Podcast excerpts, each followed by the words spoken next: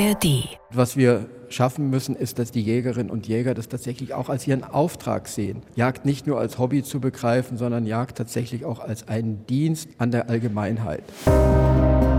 Heute gehen wir auf die Jagd und zwar in den Brandenburger Wäldern. Für die Großstädter unter uns gibt es da viel zu lernen, so viel kann ich versprechen. Klimaschutz, das ist die große Überschrift über allem und damit herzlich willkommen zu einer neuen Ausgabe der Spreepolitik, diesmal mit Thorsten Gabriel. Hallo.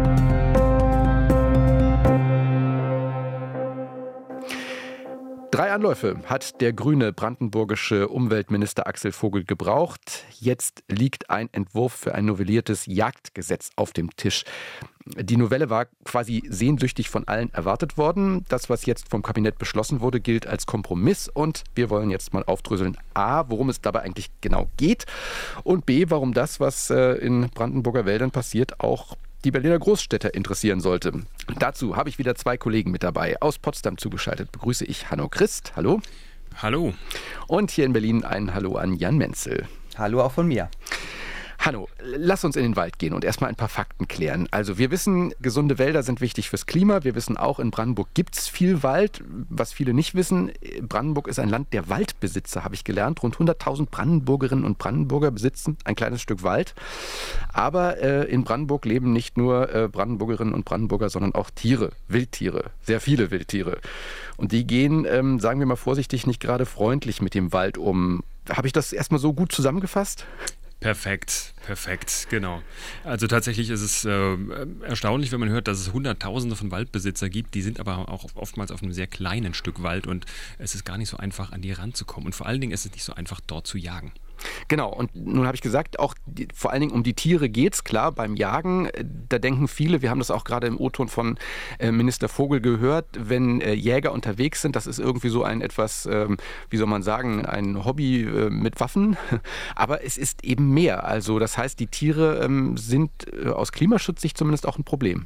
Genau, also das große Projekt in Brandenburg ist ja der Waldumbau weil wir zu viele Kiefern haben, zu viele Fichten. Das ist Wald, der äh, prägend ist für Brandenburg, aber für das, was äh, in Sachen Klimawandel auf uns zukommt, überhaupt nicht passt. Das brennt auch deswegen sehr oft. Die Wälder sind sehr trocken. Man baut um in Richtung Laubwälder, Mischwälder und das ist natürlich ein Projekt, was nicht von eben auf jetzt geht. Das Problem ist aber, dass wir eben einen sehr hohen Wildbesatz haben. Tiere, die dann eben an den jungen Bäumen, die man doch gerade erst gepflanzt hat oder die sich gerade erst ausgesät haben, knabbern und damit haben diese Bäume keine Chance, wirklich groß zu werden. Also der Waldumbau funktioniert geht dann schon überhaupt nicht mehr. Und ich habe nochmal beim Landesbetrieb Forst nachgeguckt, wie sieht es eigentlich aus mit der Wilddichte in Brandenburg. Also man sagt so ein bisschen, die Diversitätsminderung in Wäldern, die tritt ein bei einem drei Stück Wild pro Hektar. Eine sprunghafte Artenabnahme haben wir bei sechs Stück Wild äh, pro Hektar äh, und die Baumarten gehen dann um 67 Prozent zurück. In Brandenburg haben wir ähm, laut Landesbetrieb Forst 21-22 8,3 Stück Wild pro Hektar, also deutlich mhm. über dem, was kritisch ist. Und äh, die haben, daher weiß ich es so genau, ein Verbissmonitoring eingeführt. Gucken Sie sich das genau an, äh, wo wird wie viel geknabbert. Und naja, es ist auch ein Kulturkampf, der da tobt. Und die Jäger sagen, naja, wir haben doch gar nicht so viel Wild im Wald. Also teilweise ein etwas bizarrer Streit, der da auch getobt hat. Ja, in der Tat. Also wo eigentlich ja, wenn ich das von außen richtig verfolgt habe, es immer darum ging, dass die Forderung war, ja, kann nicht noch viel mehr geschossen werden und die, ähm, oder beziehungsweise dürfen nicht noch viel mehr Leute schießen, so lang. Äh, und gleichzeitig aber der Jagdverband da immer so ein bisschen skeptisch war. Genau, also man muss vielleicht dazu wissen, der Jagdverband, das ist ein Verband in Brandenburg, der hat 10.000 Mitglieder. Das ist mehr als die SPD hier in Brandenburg hat. Das ist also eine mächtige Organisation und man sollte sich, glaube ich, es sich gut überlegen, wie man sich mit denen an den Tisch setzt. Da kann man sehr schnell viele Menschen aufbringen. Ähm, der Umweltminister hat äh, ja, drei Anläufe gebraucht, um sein Jagdgesetz äh, erstmal auf den Weg zu bringen, einen Kompromiss zu finden. Und ähm, der Kernpunkt ist, dass man die Fläche verkleinert, auf der gejagt werden kann. Äh, bislang war ein Grundbesitz von 150 Hektar erforderlich, damit ein Eigentümer auf seiner Fläche jagen kann. Diese Grundfläche hat man abgesenkt auf 75 Hektar. Vogel wollte ursprünglich äh, nur 10 Hektar haben und da ist er auf einen viel zu großen Widerstand äh, gestoßen. Jetzt sollen sich künftig kleine Waldbesitzer zusammenschließen können, um da auch zu jagen. Die Pachtdauer wird begrenzt auf neun Jahre. Bisher kann man das ja, kann man, äh, hat man eine Pacht auf teilweise Jahrzehnte, ohne dass sich daran was ändert. Man guckt also genauer hin äh, schaut mehr auf die Effizienz im Jagen, wie viel wird da tatsächlich gejagt und wenn zu wenig gejagt wird, wenn zu viel äh, Wald verbissen wird, dann kann es auch passieren, dass jemand seine Pacht verliert. Ein, ein spannendes Thema, also gerade wenn man es aus der Großstadt betrachtet. Und Jan, ich habe dich auch deswegen dazu genommen, du bist ja so unser Klimaschutzexperte. Ähm, jetzt könnte man sagen, das ist Brandenburg, aber die Brandenburger Wälder haben ja doch eine erhebliche Bedeutung, und zwar nicht nur eine Naherholungsbedeutung für Berlin. Ja, das, das, stimmt. Ich bin gerade noch voll in Gedanken und hänge so dem Gedanken nach, wo ist eigentlich der Wolf, wenn man ihn mal braucht? Der wäre natürlich auch gefordert und könnte was richten, aber ist eine andere Frage und ich bin in der Frage steht, da kann das nicht wirklich beurteilen.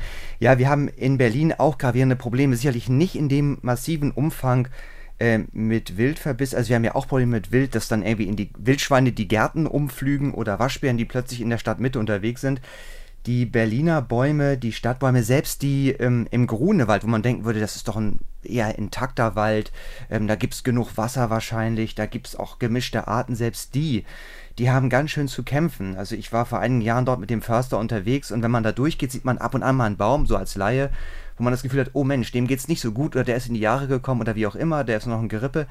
Und wenn man reingeht mit dem Förster, dem kundigen Auge, sich dann wirklich die Rinde, die Blätter und die Struktur ansieht, dann merkt man eigentlich, hat fast jeder Baum dort ein Problem. Es fangen welche an, schon im Frühsommer ähm, die Blätter zu verfärben, abzuwerfen. Andere wiederum lassen die Rinde kräuseln. Es gibt so viele Phänomene, wie die Pflanzen auf diesen Hitzestress reagieren. Und selbst da, wo man denken würde, das sind gute Standorte, von den Berliner Straßenbäumen will ich gar nicht reden.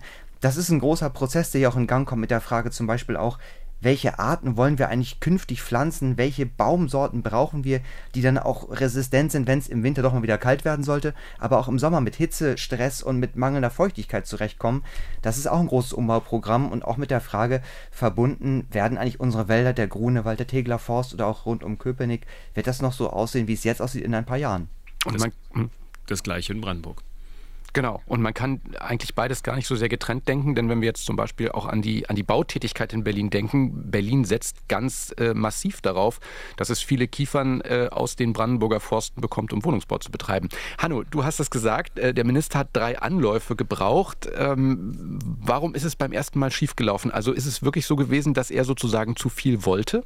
Er hat ja wirklich erstmal groß angefangen äh, und das ist ja, glaube ich, bei den Grünen äh, gerade nicht so ganz unüblich, dass man sich erstmal viel vornimmt und dann irgendwie bei einem ganz kleinen Kompromiss äh, landet. Äh, tatsächlich haben es ihm einige als Niederlage ausgelegt. Ähm, äh, manche dachten auch, das Jagdgesetz kommt gar nicht mehr. Insofern, ich würde gar nicht so weit gehen. Äh, tatsächlich ist es ein Kompromiss, der da gefunden wurde und so hat es äh, Vogel auch dargestellt. Also bis vor ein paar Monaten oder vielleicht auch ein paar Jahren war das undenkbar, was da gerade passiert. Jetzt ist man äh, miteinander äh, ins, ins, Gespräch gekommen und man definiert eben Jagd auch ein Stück weit neu. Also wie du es am Anfang gesagt hattest, es ist nicht mehr nur ein Hobby, sondern es ist mittlerweile eine Pflicht, ein Dienst einer Gesellschaft, da mitzuwirken und da guckt man einfach genauer hin. Dabei kann man auch neue Begriffe lernen. Also wenn wir hier in Berlin von WBS sprechen, dann meinen wir damit Wohnberechtigungsscheine für die dringend benötigten Wohnungen. In Brandenburg äh, ist es der Waldbesitzerbegehungsschein. Auch darum drehte sich sozusagen ein Teil des Streites. Da geht es eben genau um die Frage, wer darf was. Klär uns auf, was kann man, was darf man mit einem Waldbegehungsschein und was nicht? Was man da jetzt im Einzelnen, im Detail kann, kann ich gar nicht sagen. Waldbesitzerbegehungsschein auch, muss ich sagen. Waldbesitzerbegehungsschein, aber nett mit dem WBS, ja. Äh, letzten Endes ist es so, dass nicht jeder, der äh, einen Jagdschein hat, sofort losgehen kann äh, und jagen kann. Und äh, da gibt es Jagdgenossenschaften, die sich das genau angucken, äh, die dann eben solche Begehungsscheine ausstellen. Ähm, und ein Waldbesitzer hätte es gerne auch gehabt, also dass man per se, wenn man als Waldbesitzer, wenn ich Wald habe, dann kann ich doch einfach auch das tun, was ich möchte, eben auch jagen. Das hat keinen Eingang in den Kompromiss gefunden. Das war mal eine Idee, äh, soweit aber kommt es nicht. Also äh, wer jagen darf oder wer nicht jagen darf, das wird immer noch genau angeguckt die Zahl derjenigen, die eben jagen können, die hofft man jetzt zu vergrößern. Also da sind ein paar Schwellen gesenkt worden, ähm, aber sie sind noch nicht, ist noch nicht so groß, wie sich das der ähm, Umweltminister, Klimaminister Vogel gewünscht hat. Wenn man äh, jetzt ans Jagen denkt, dann ähm, funktionieren häufig ganz auch so Reflexe, dass man denkt, oh, das ist ein Eingriff in die Natur, ist das dann überhaupt ähm, gut? Und wenn man sich mal anschaut, wir haben ja auch ähm, verschiedene Texte dazu auf den Webseiten veröffentlicht, da gab es einen User-Kommentar zum Beispiel unter einem Beitrag auf RBB24, da stand, hm, es geht gar nicht um den Waldumbau, sondern einzig und allein um wirtschaftliche Interessen. Der Waldumbau würde am besten funktionieren, wenn kein Förster oder Waldbesitzer den Wald betreten würde. Das sehen aber selbst die Naturschutzverbände anders. Absolut. Also äh, ich habe das auch mal gedacht. Ähm, Jagen kein ganz einfaches Geschäft, aber wenn man sich mal anguckt, wie viel in den Wäldern, ähm, ihr hattet es ja gerade erwähnt, wie viel in den Wäldern zerstört wird, auch an jungen Bäumen, das, das funktioniert nicht ohne Jagd mit dem Waldumbau. Insofern müssen die Jäger da tatsächlich ran. Übrigens ist ja auch der Ministerpräsident ein Jäger, er hat zumindest einen Jagdschein, ist, soweit ich weiß, auch ein paar Mal durch die Prüfung durchgefallen. Mittlerweile hat er ihn. Aber wie ich sagte, ähm, es gibt ein großes Interesse, ähm, das ist eine mächtige Organisation, der, äh, der Jagdverband, nicht nur in Brandenburg, sondern auch äh, bundesweit. Das ähm, weiß man manchmal gar nicht so. Und in den vergangenen Wochen und Monaten hat da tatsächlich ein regelrechter Kulturkampf äh, in der Brandenburger Landespolitik getobt. Was die Jäger in Brandenburg sind die Kleingartenbesitzer in Berlin, hat man den Eindruck, was die Macht angeht. Meister der Vergleiche, ja. Der, der, der Umweltminister äh, Axel Vogel hatte in dieser Woche äh, nicht nur das Jagdgesetz zu präsentieren, sondern ähm, es ging auch im erweiterten Sinne um die Klimapolitik, um den Klimaschutz. Brandenburg hat ein Klima, eine Klimaanpassungsstrategie vorgelegt, das Kabinett. Ähm, klar, man kann sich vorstellen, irgendwie der Klimawandel beschäftigt uns alle. Worum ging es hier konkret? Es ist ein gigantisches Hausaufgabenheft für die Landesregierung, so muss man das vielleicht formulieren, weil einige Dinge, die da drin stehen oder sogar sehr viele, die kennen wir irgendwie schon. Also ein äh, Niedrigwasserkonzept mit einer Niedrigwasserampel gibt es doch schon. Waldumbau, haben wir gerade gehört, ist ein großes Thema. Starkregen taucht auch wieder auf. Da stehen aber auch so Dinge drin wie eine Entsiegelungsstrategie für Kommunen, äh, den Alleenbestand, den man erhalten möchte. Also nicht nur, dass man die Alleen selbst erhält, sondern mit welchen Bäumen werden die bepflanzt, die dann auch tatsächlich hitzebeständiger sind. Äh, wie sieht es aus mit der Klimaanpassung in den historischen Gärten und Parks. Ähm, solche Dinge, ganz große Dinge, ähm, aber auch so Kleinigkeiten wie Schutzhütten für Radfahrer, wenn es tatsächlich mal ein, ein heftiges äh, Wetter geben sollte, äh, oder auch Schattenplätze an Haltestellen. Das Hitzekonzept haben wir auch immer mal wieder besprochen, ähm, das sich Potsdam jetzt gegeben hat, aber auch ein Hitzekonzept des Landes. Alles das ist zusammengefasst in dieser ähm, Anpassungsstrategie. Und da kamen natürlich auch die Fragen, da steht ja nichts, gar nichts Neues drin, das kennen wir schon alles. Ähm, aber ich glaube, es ist dennoch gut, wenn man sowas mal formuliert hat. Und es gibt einen Meilenstein, 2027 hat man den angelegt, da sollen dann alle Ministerien schauen, sind diese Anpassungsstrategien tatsächlich angegangen worden, wie weit ist man da? Also das ist dann der Hausaufgabencheck. Wollte ich gerade fragen, also wenn irgendwo Strategie draufsteht, dann zumindest aus Berlin kennt man das, dann ist das meistens viel vollgeschriebenes Papier, äh, aber meistens doch sehr unverbindlich. Also ist das im Wesentlichen doch eben viel Prosa? Ja, ist es ähm, tatsächlich. Also die Gefahr besteht, dass so eine Strategie dann in der dunklen Schublade verschwindet und dann da auch irgendwie vergessen wird. Aber der Umweltminister ist sich sicher, ähm, alleine die Entwicklung der globalen Erwärmung wird dazu führen, dass man sich tagtäglich daran erinnert und äh, das alles andere als in einer Schublade verschwinden lässt, sondern sehr eifrig daran blättern wird. Ja, und auch da die Frage ähm, aus Berliner Perspektive, wir beschäftigen uns ja fast tagtäglich auch mit solchen Klimaschutzfragen. Ähm, ist das in Berlin auch irgendwie gebündelt oder machen da die verschiedenen Senatsverwaltungen ihrs? Nein, da gibt es auf jeden Fall was. Ich bin extra nochmal in den Keller gestiegen, habe im Archiv gekramt und bin, ja, jetzt Abkürzung hatten wir schon. Jetzt, ich habe eine neue noch, AFOC. Ähm, AFOC ist ähm, Anpassung an die Folgen des Klimawandels, ein Konzept aus dem Jahre 2016, also schon ein bisschen älter. Damals war, die Älteren erinnern sich, Andreas Geisel, noch Senator für Stadtentwicklung. Er war ja schon mal jetzt wieder und so weiter. Also auf jeden Fall in der Zeit wurde das gemacht. Und das ist auch so, so eine Overall-Studie. Es geht in alle Bereiche rein. Was kann man unmittelbar tun, um Verwundbarkeiten zu reduzieren? Was kann man generell tun, um den CO2-Ausstoß zu reduzieren? Was macht man im Verkehrssektor? Wie muss Bauen anders werden? Was macht man bei Hitze, bei, bei Starkregen, bei Wind, bei Orkan und so weiter und so weiter? Das sind sehr, sehr umfassende Papiere, eins von vielen. Wir haben ja auch in Berlin den Stadtentwicklungsplan Klima, der auch schon immer wieder abgedatet wird. Wir haben den Umweltatlas, wir haben das Energiewendegesetz und so weiter und so fort. Wir haben Maßnahmenkataloge, Machbarkeitsstudien, jede Menge in verschiedenen Bereichen. Es ist so ein bisschen das Problem, die Dinge, die werden ja über die Jahre nicht falscher, die werden eigentlich eher richtiger. Und man merkt eigentlich, wir hatten schon vor vielen, vielen Jahren eigentlich eine geballte Erkenntnislage, aber die Umsetzung bei so vielen Dingen, die damals schon benannt wurden, also zum Beispiel auch das Schwammstadtkonzept, wie kann man dafür sorgen, wenn es mal so regnet wie die letzten Tage, dass die Nässe hier in Berlin im Boden bleibt, das war damals auch schon State of the Art und war gar nicht neu. Oder aber die Geschichte, wie können wir die Fernwärme anders aufstellen, gab es auch schon. Oder was macht man in den Städten, damit ältere Menschen Rückzugsorte haben, was müssen Altersheime tun, damit ältere Menschen nicht ähm, bei so starken Wetterlagen, die so anstrengend für den Körper sind, dehydrieren zum Beispiel. Das sind alles Punkte, die damals schon ja, bekannt waren. Auch das Szenario, wohin die Reise geht. Da ist zum Beispiel sozusagen die, die Zielgröße, dass Berlin im Jahre 2100 in etwa das Klima haben wird wie das südfranzösische Toulouse jetzt. Aber dann gleichzeitig eben die Frage, du sagst, das erste Konzept von 2016 und die Umsetzung ist mitunter ein Problem. Hängt das im Wesentlichen so, sage ich mal, mit der Trägheit des Menschen zusammen, damit, dass man denkt, ach naja, ist ja gar nicht so schlimm, dann setzen wir mal die Prioritäten anders? Oder ist es auch ein handfestes Geldproblem? Das hat ja Berlin eigentlich erst wieder seit der Corona-Pandemie, dass es ein bisschen stärker aufs Geld gucken muss. Also was ist es? Ich glaube, das alles und noch mehr ähm, wenn man sich das mal so anguckt, wenn man das mal durchliest und dann irgendwie mal die Schritte weiter denkt, das ist ja so umfassend, was da an, an Umbau gefordert wird. Also alleine dieser Bereich, ähm, ich nehme mal einfach jetzt die Fernwärme raus. Wenn man sagt, das muss so organisiert werden in Berlin. Berlin ist ja das größte Fernwärmenetz in Mitteleuropa, man will das so machen, dass das klimaneutral ist, dann kann man sagen, okay, die Kohle lassen weg, dafür nehmen wir Gas. Naja, ist eine geringfügige Verbesserung. Wie können wir das Gas ersetzen? Biomasse, Geothermie vielleicht, Abwärmenutzung, Wasserstoff. Dann ist die nächste Frage, wo kommt der Wasserstoff her? Und das kann man in alle Verkehr, ähnliches Beispiel, wie kriegen wir das hin, Autoverkehr zu reduzieren? Wie können wir Wohnungsbau so aufstellen, dass dort alle Häuser gedämmt sind? Wenn man das mal so durchgeht, das ist eine Mammutaufgabe, die betrifft alle Bereiche und ich glaube, so riesige Aufgaben, die übersteigen dann schnell auch das Finanzielle, aber auch das, was so Menschen generell leisten und sich vorstellen können. Jetzt ist Berlin keine Insel, auch wenn sich manchmal so verhält. Ähm, Gibt es denn, äh, Frage an euch beide, sowas wie auch eine abgestimmte Strategie oder Abstimmung in diesen Bereichen zwischen beiden Ländern? Hm. Also stand jetzt erstmal nicht drauf, aber die gehen automatisch davon aus, dass man darüber sprechen wird. Ähm, das war auch bei den gemeinsamen Kabinettssitzungen immer mal wieder ein Thema. Wir haben danach gefragt, aber dann hieß es, hm, ja, war jetzt gerade kein Thema, über das wir direkt gesprochen haben, aber wir wissen, dass es für uns ein Thema ist. Also ich glaube, das lässt sich überhaupt nicht äh, ohne einander denken. Alleine das Thema Wasser, alleine das Thema Braunkohleausstieg, was passiert denn dann mit dem Wasser äh, in der Lausitz? Welche Folgen hat das für Berlin? Das muss die Berliner beschäftigen, das muss die Berliner Wasserbetriebe beschäftigen.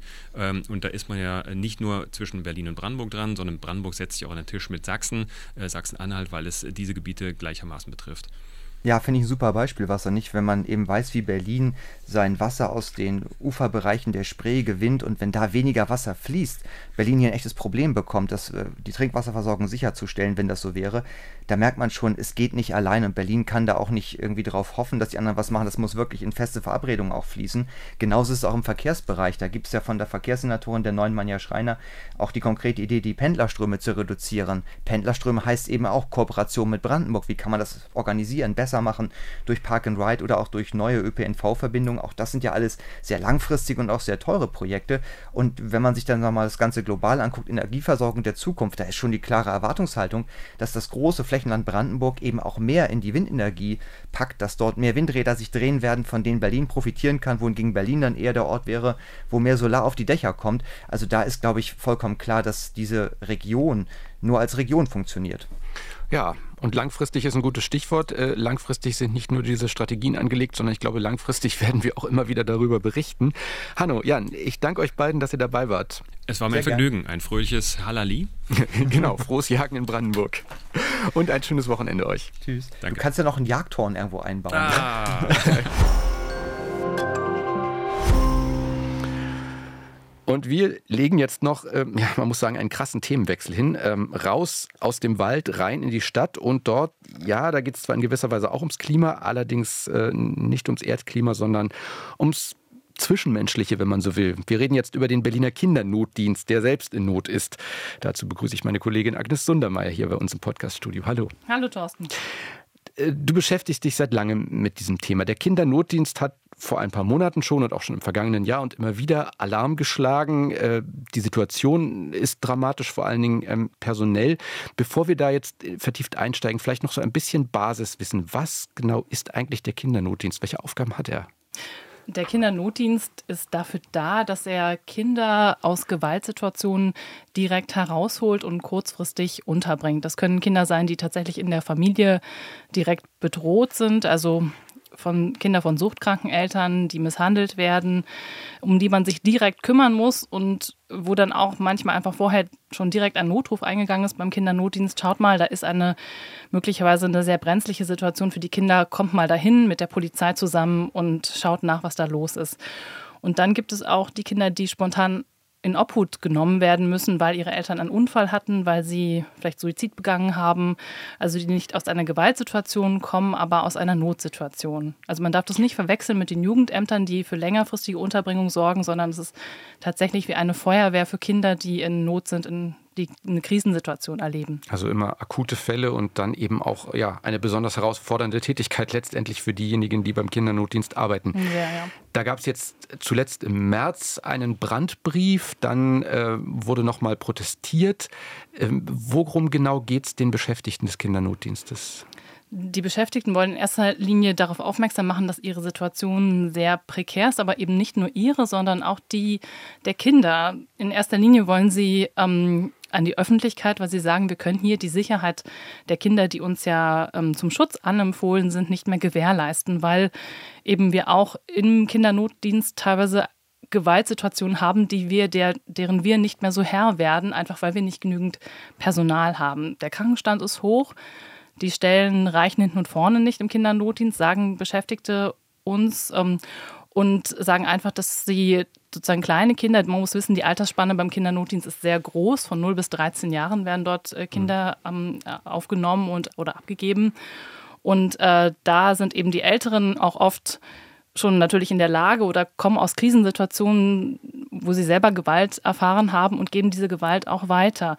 Es gibt speziell Fälle zwischen 11 und 13, die eben aus Einrichtungen der Jugendpsychiatrie kommen und dann wieder beim Kindernotdienst landen, weil es keine weiterführende Jugendeinrichtung ähm, gibt oder keine gefunden wurde, wo sie langfristig bleiben können. Die werden dann dort wieder sozusagen drehtürartig zurückgespielt und wollen natürlich dort auch nicht bleiben, wissen nicht, wohin mit sich, merken auch, dass man sie nicht dauerhaft unterbringen kann für den Moment und die wiederum geben diese Unzufriedenheit oder auch diese ja, Aggression, die sich dann auch angestaut hat aufgrund dieser ja echt schlimmen Situation für sie dann auch weiter an kleinere und die kleineren müssen dann auch einfach beschützt werden. Also wir haben Situationen gehört von Betreuern des Kindernotdienstes, dass es eben da teilweise so eskaliert ist, dass sich Kinder, ältere Kinder mit spitzen Gegenständen bewaffnet haben oder auch mit Nudelhölzern, sogar Pflastersteine geworfen wurden auf Betreuer, auf kleinere Kinder, weil eben da Systemsprenger dort wieder landen, die ihre Aggressionen nicht unter Kontrolle haben.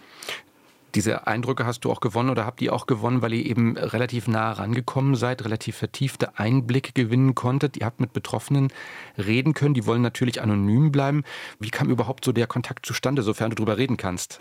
Ja, das war ganz interessant. Der Kontakt kam im März zustande, als sich ein Mitarbeiter des Kindernotdienstes erst anonym, dann hat er sich so nach und nach geöffnet. Wir haben natürlich auch seine Personalien dann erfahren, aber er wollte sich nie ähm, in der Berichterstattung völlig outen, haben sich an uns uns gewandt und gesagt, wir können dem so nicht weiter zusehen. Wir haben einen Krankenstand, der in die Höhe schnellt und wir haben einfach viel Personal, was auch äh, wahnsinnig demotiviert ist, bis resigniert, bis verzweifelt über die Zustände. Und da drohen einfach auch weitere Kündigungen. Das heißt, dass wir nochmal noch mal kleineres Team haben, was sich mit größeren Aufgaben ähm, beschäftigen muss, die uns teilweise überfordern. Und wir brauchen jetzt dringend Öffentlichkeit, um eben ein Licht auf diese Verhältnisse zu werfen und auch vor allen Dingen in der Politik was zu bewegen und ähm, wie sehr da doch auch so eine gewisse Angst ähm, davor eine Rolle gespielt hat, sich zu zeigen oder zu öffnen, haben wir immer wieder in den Begegnungen gemerkt. Wir haben Vorgespräche geführt und dann haben aber auch die Mitarbeiter, die wir getroffen haben, gesagt, wir wollen auf gar keinen Fall erkannt werden.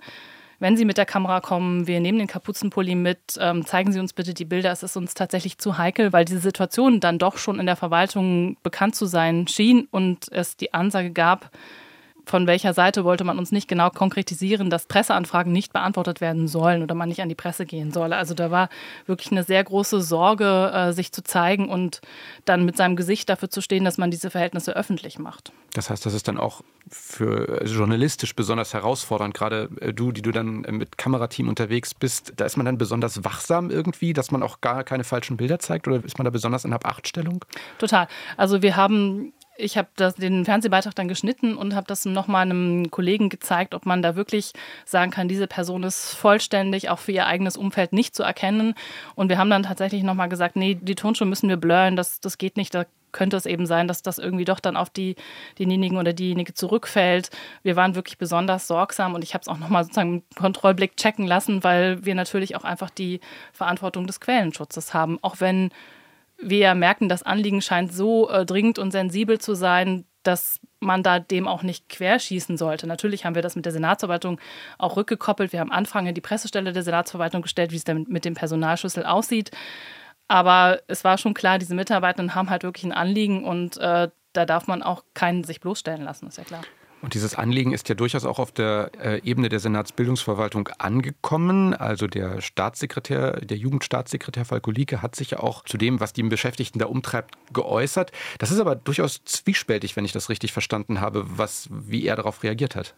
Also es gab zwei öffentliche Reaktionen von Lieke ähm, in seiner Zeit als äh, Staatssekretär für Familie und Jugend. Die erste war direkt nach dem Brandbrief, wo es dann eben hieß, ja, hat er in der RBB Abendschau gesagt, wir kümmern, wir werden uns natürlich darum kümmern. Wir sehen jetzt diese krasse Notsituation nicht beim Personal. Wir haben nicht gehört, dass da so viele Stellen aktuell nicht besetzt sind, beziehungsweise dass sie eben nicht, äh, nicht besetzt sind, weil der Krankenstand so hoch ist.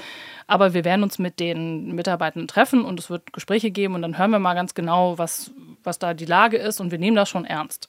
Jetzt haben wir nach der Demonstration und dem erneuten sozusagen Hilferuf diese Woche nochmal nachgefragt und da hieß es ja, es gab dieses Treffen, aber so richtig ähm, hilfreich war das nicht. Man hat sich, man ist halt Comlique persönlich, war beim Kindernotdienst. Es gab auch wohl eine, eine lose Sammlung von Ideen, wie man das besser machen könnte. Man hat das alles auf einen Flipchart geschrieben, gesammelt. Und dann waren die Mitarbeiter so ein bisschen enttäuscht, weil es wurde dort gelassen vor Ort. Und man konnte einfach nicht verstehen, dass man sich halt so eine Mühe gegeben hat, da vielleicht gemeinsam auch Lösungen zu erarbeiten, aber die eben nicht mitgenommen wurden im, im wahrsten Sinne des Wortes, mit weggetragen wurden. Und das war, glaube ich, nicht so ganz das richtige Zeichen aktuell bei der Belegschaft dort. Und es gab dann auch ein zweites, ein, ja, eine zweite Stellungnahme von Herrn Lieke, weil wir ihn natürlich auch zum Interview dann nochmal aufgefordert haben in dieser Woche, als es hieß, beim Kindernotdienst, die, die Situation hat sich immer noch nicht verbessert. Und da wurde von Seiten Liekes vor allen Dingen darauf verwiesen, dass er den hohen Krankenstand nicht nachvollziehen könne. Also dass 28 äh, Krankmeldungen bei 45 Mitarbeitern ja nicht mit rechten Dingen zugehen können. Und das war, glaube ich, auch was die Kommunikation und die Verbesserung auch des Verhältnisses zum Kindernotdienst, dem Personal, was ja schon sehr demotiviert ist und sehr verzweifelt. Es war da, glaube ich, nicht so ganz das richtige Signal, so eine Äußerung. Und kannst du dir eine Einschätzung zutrauen? Also wenn da auf der einen Seite er sagt, naja, wenn die alle arbeiten würden, dann gäbe es ja kein Problem. Und natürlich kann man sagen, ein hoher Krankenstand normalerweise ist ja eigentlich immer ein Alarmsignal, dass da irgendetwas nicht wirklich stimmt. Also Spielt da auch Frust eben eine, eine sehr große Rolle oder wie würdest du das einschätzen?